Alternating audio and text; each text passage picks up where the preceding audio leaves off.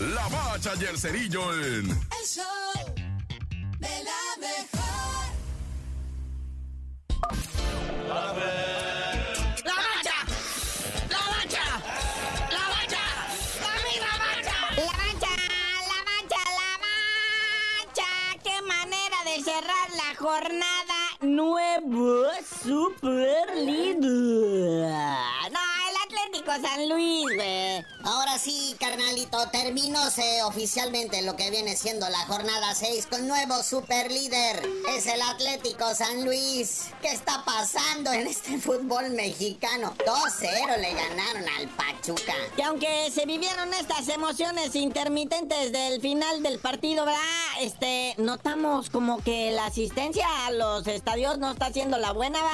Sí, muy poca asistencia en los estadios. Ahora que regresamos de la Liga Scope, como que la gente se dio cuenta que este fútbol mexicano de plano es muy malo y ya no quieren gastar su dinero en ir a los estadios. Aparte, ahorita también la bandita está muy gastada por esto del regreso a clases, ¿no? Siendo así, las posiciones en la tabla pues quedan permanentemente en el 1, 2 y 3 de la siguiente manera. Atlético San Luis con 13 puntos, pero un par de goles más que Chivas se encuentra como líder general de la tabla. En segundo la Chiva y en tercero el Juárez.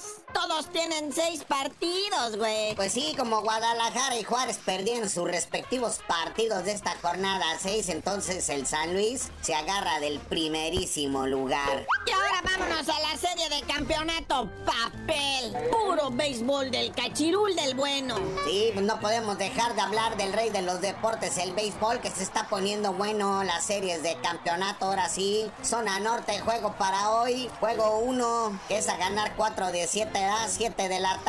Algodoneros Unión Laguna contra Tecolotes de los dos Laredos y en la zona sur. Ya van por el segundo juego, 7 y media de la tarde. Los campeones Leones de Yucatán, campeones defensores, enfrentando a los Pericos de Puebla. Recordemos que ya sacando ganador de cada zona, ya se juega la serie del rey. Y después de un buen paseo beisbolístico, damas y caballeros, regresamos a lo nuestro, lo que le da vida a este país, el pambolito sagrado de la Liga MX, que está corriendo a los directores técnicos. ¿Alguien puede pensar en los directores técnicos y sus necesidades económicas?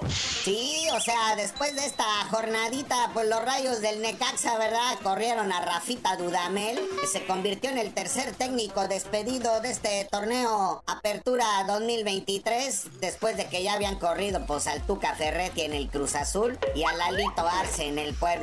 Los que están en la cuerda floja, el Piojo Herrera con sus cholos de Tijuana que nomás no la cuaja. Y otro, que a lo mejor ya mañana amanece si chamba, el Memo Almada, Guillermo Almada de los Tuzos del Pachuca y más con la derrota de anoche. Quién sabe si ya está vaciando la oficina, ¿ah? Oye, y hay que hablar de algo tristecito, pero rapidito también. ¿Qué es lo que viene siendo? La violencia esta ocasión, pues la vivió Monterrey y su estadio. Oye, sí, vergonzosos los hechos que se dieron allí en el estadio de Monterrey, adentro y afuera del estadio. O sea, y la bronca no fue contra la afición del Cruz Azul, fue entre ellos mismos. Se pusieron locos, agredieron a unos paramédicos ahí. No, se vio bien gacho todo eso. Qué vergüenza, ¿eh? Qué vergüenza.